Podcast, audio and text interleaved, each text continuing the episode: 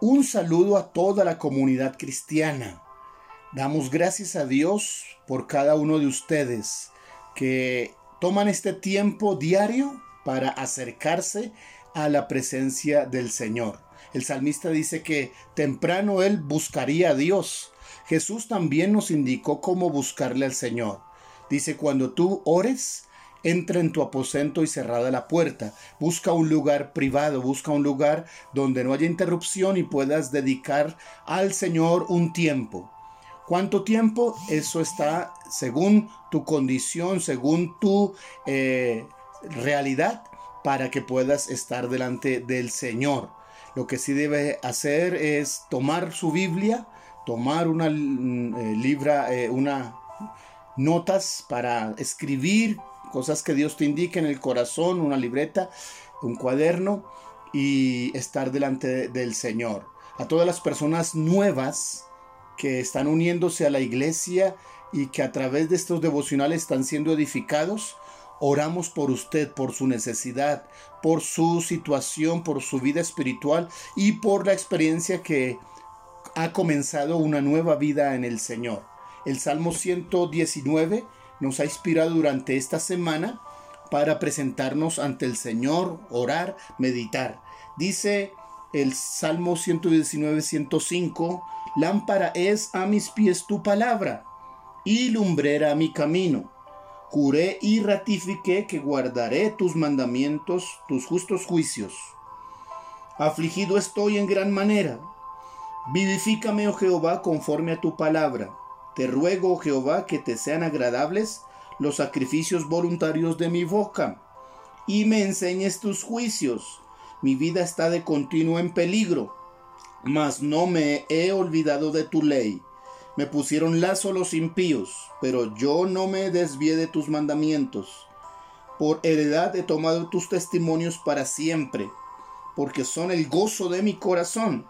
Mi corazón incliné a cumplir tus estatutos de continuo hasta el fin. ¿Qué dice el salmista en esta porción, en esta estrofa de, este eh, salmo, que está separada la estrofa con la letra Nun del alfabeto hebreo? En primer lugar, dice que los caminos o los mandamientos de Dios son lámpara y son lumbrera. Eso significa que nuestro camino está iluminado cuando conocemos las palabras de Dios. Es importante que nosotros aprendamos la señalización que hay a través de la Biblia. Así como en las vías, en las carreteras encontramos señales preventivas, señales informativas, señales de, de tránsito que nos dicen que viene a continuación, así es con el camino de Dios. Este tiene señalización a través de la Biblia, a través de la palabra de Dios. Muchas personas se arriesgan a caminar día tras día sin ver qué, cuáles son esas señales. Necesitamos aprenderlas. No tome caminos que no estén alumbrados por los mandamientos de Dios. Podrían terminar en despeñadero, podrían terminar en peligros serios y en muchos casos en vías cerradas que le hacen perder tiempo. Así que el salmista dice que seguir los mandamientos del Señor es estar seguro de ir por, por transitar por camino que no es peligroso. En segundo lugar dice que su vocabulario ha sido transformado, es agradable a Dios. Sean agradables los sacrificios de mi boca, es la petición que él hace. A través de aprender la Biblia, si leo cada día la palabra de Dios, ella me enseña a hablar de manera correcta.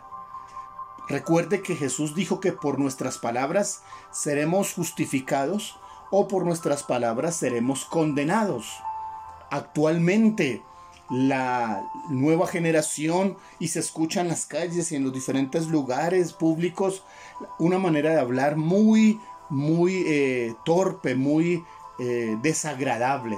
Pero nuestras palabras son cambiadas. Todo creyente mejora su vocabulario por conocer la palabra de Dios. Y en tercer lugar, cuando conocemos los caminos del Señor, los mandamientos de Dios, evitamos los peligros.